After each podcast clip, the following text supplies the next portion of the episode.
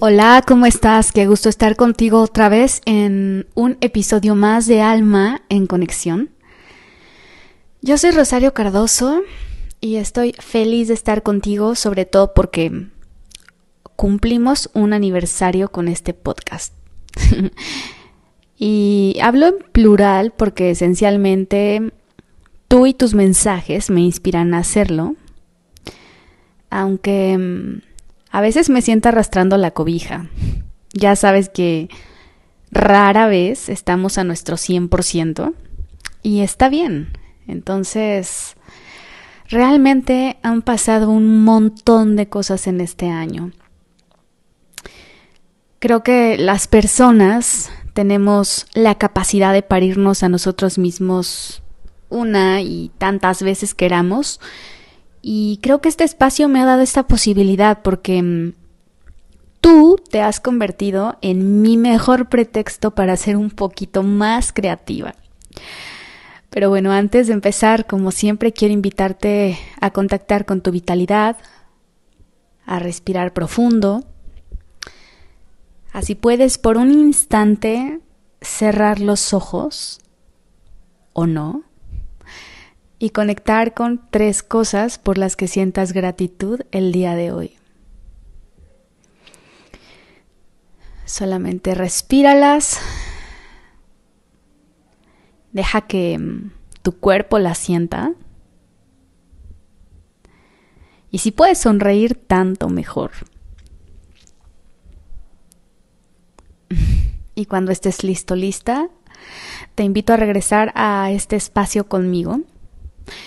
Y yo no sé cuándo me vayas a escuchar, pero hoy es 14 de febrero, Día del Amor, una fiesta colectiva. Yo sé que probablemente tú como yo en algún momento sentías un poquito este, mm, ¿cómo llamarle? Este, eh, esta actitud de, ah, con respecto a esta fecha, porque claro, para mí el amor se debe de celebrar siempre, ¿no? Pero bueno, hasta que un día yo entendí que mm, cuando nos enfocamos colectivamente en algo, esto se expande. Así es que seguramente Hoy muchas personas están celebrando particularmente este día. Así que bueno, en tanto pues te mando un abrazo y espero que estés celebrando muchísimo. Y bueno, hoy en realidad es que mientras hago este podcast todavía no sé qué título le voy a poner, pero sí sé de qué vamos a platicar. Y vamos a platicar un poquito sobre mm, el miedo al amor. y hoy quiero empezar con un mito mi maestra Ann Moxie, una de mis maestras de yoga, decía que los mitos dan la vuelta a la razón. Y yo creo que cuando leemos un mito, captamos nuevos mensajes a los cuales no estamos predispuestos y así resonamos y encontramos el eslabón perdido dentro de la misma psique sin cuestionar tanto. Hay un mito que a mí me gusta mucho, es el mito de Narciso, y Thomas Moore, en su libro de El cuidado del alma, narra una versión que se ha vuelto mi favorita, en realidad, porque este mito es de origen griego, pero en el libro de Thomas Moore está narrado por el poeta romano Ovidio, bueno, la versión que él usa. Entonces, resulta que Narciso era hijo de un río y de una ninfa. Y en este relato aparece la profecía de Tiresías, que era el renombrado vidente del bosque, y entonces un día dijo, Narciso alcanzará la vejez siempre y cuando no llegue a conocerse a él mismo. Así que cuando Narciso tiene 16 años, bueno, dentro de cualquier relato que tú hayas escuchado, sabrás que era extremadamente bello, hecho a mano literal, casi que por los dioses. Entonces, jóvenes de ambos sexos se sentían atraídos por su belleza. Sin embargo, su orgullo extremo evita que se acerquen a él. Así que un día, un joven se enamora de él y al sentirse rechazado por Narciso, le lanza una maldición. Y dice algo así como, ojalá que se enamore y no tenga lo que ame. Entonces la diosa Némesis lo escucha y cumple la petición. Así que un buen día, Narciso se aproxima a un estanque de agua clara, ¿no? Un agua quieta, en donde él se sienta al borde y se mira él mismo. Se contempla y no sabes qué sorpresa de mirar tanta belleza y se enamora. Él intenta alcanzarse, intenta tocarse, pero es solo un reflejo, o sea, no puede de ninguna manera tocarse.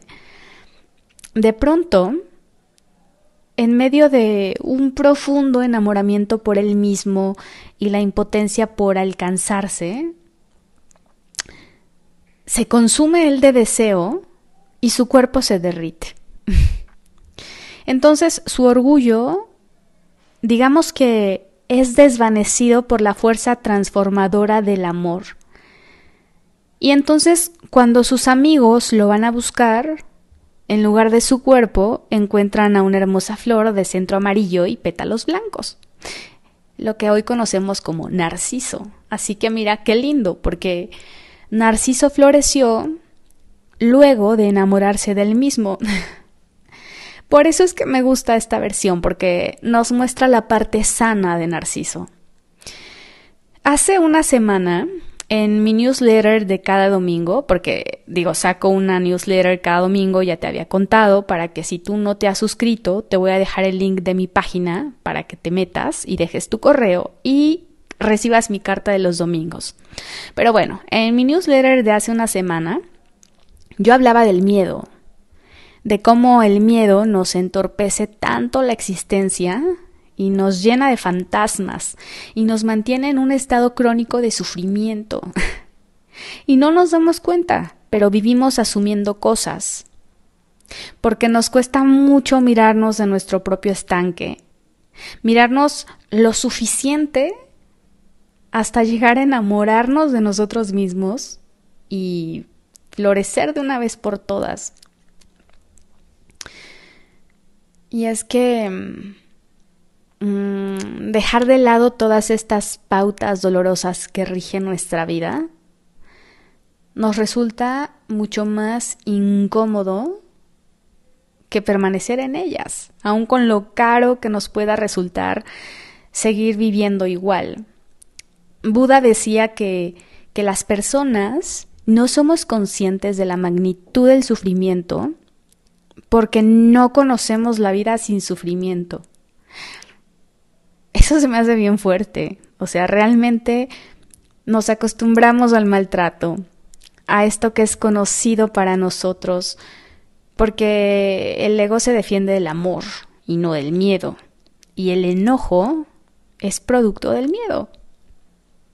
Realmente cuando hay una persona enojada, hay una persona defendiéndose porque tiene un miedo profundo. Y ayer hablaba con una amiga mía muy querida y ella me compartía que estaba trabajando de manera profunda el enojo que, que ella sentía para con su pareja, su esposo. Y ella muy consciente del impacto de esto en su salud, no solo emocional, sino también física. Eh, digo, tengo que decir que ella es uno de los seres más sabios que conozco. Me decía que estaba decidiendo soltar todo ese enojo hacia su pareja porque tiene unos hijos increíbles y, mm, y sus hijos tenían mucho de él y ella adora a sus hijos. Entonces, concluía que rechazarlo a él era rechazar también una parte de sus hijos, aun cuando fuera de manera inconsciente y colateral. Y wow, la verdad es que sí me quedé, me quedé muy pues, sorprendida porque me pareció una manera muy amorosa y consciente de, de resolverlo dentro de, dentro de ella.